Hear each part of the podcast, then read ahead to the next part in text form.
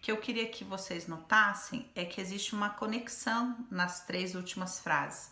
Uma frase que aborda a falta, né, a, a falta da mãe e como a criança se relaciona com essa falta. Eu falei no vídeo sobre isso, a mãe sendo um abismo. Depois a outra frase que fala que a criança não precisa de uma mãe perfeita, ela precisa de uma mãe feliz.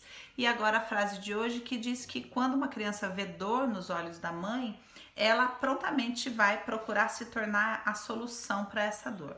Então, qual é a conexão disso? Quando a criança percebe a falta, a dor nos olhos da mãe, ela naturalmente vai tentar se tornar aquilo que falta para a mãe.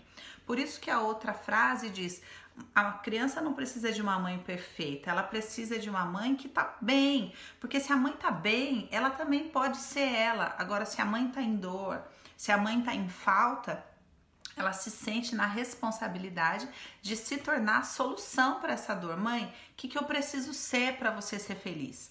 Por isso, o que uma criança precisa é de uma mãe feliz. Porque se a mãe tá feliz, se a mãe tá bem, se a mãe tá amada, se a mãe tá vivendo os projetos dela, seja lá o que for, essa criança se sente livre para também poder ser ela.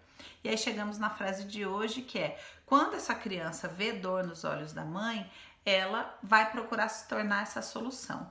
Isso é meio inevitável, não tem como a gente fugir completamente disso porque naturalmente a criança vai se formatar segundo o desejo da mãe.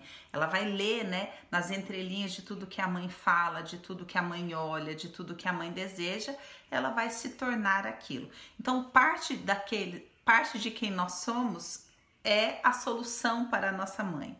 E aí sobra uma outra parte que é aí conecta com a outra frase de novo da falta, que é quando eu descubro que por mais que eu me torne aquilo que eu acredito que é a solução para minha mãe, ainda não vai ser perfeito.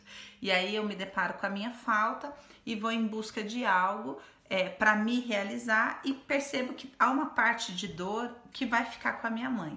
E aí como é que eu lido com isso? Eu vou ter que falar, mãe, sinto muito. Essa dor é sua, eu deixo ela com você para que eu possa seguir a minha vida. Então há uma conexão aí, a gente está construindo um raciocínio nessas três, nessas três frases.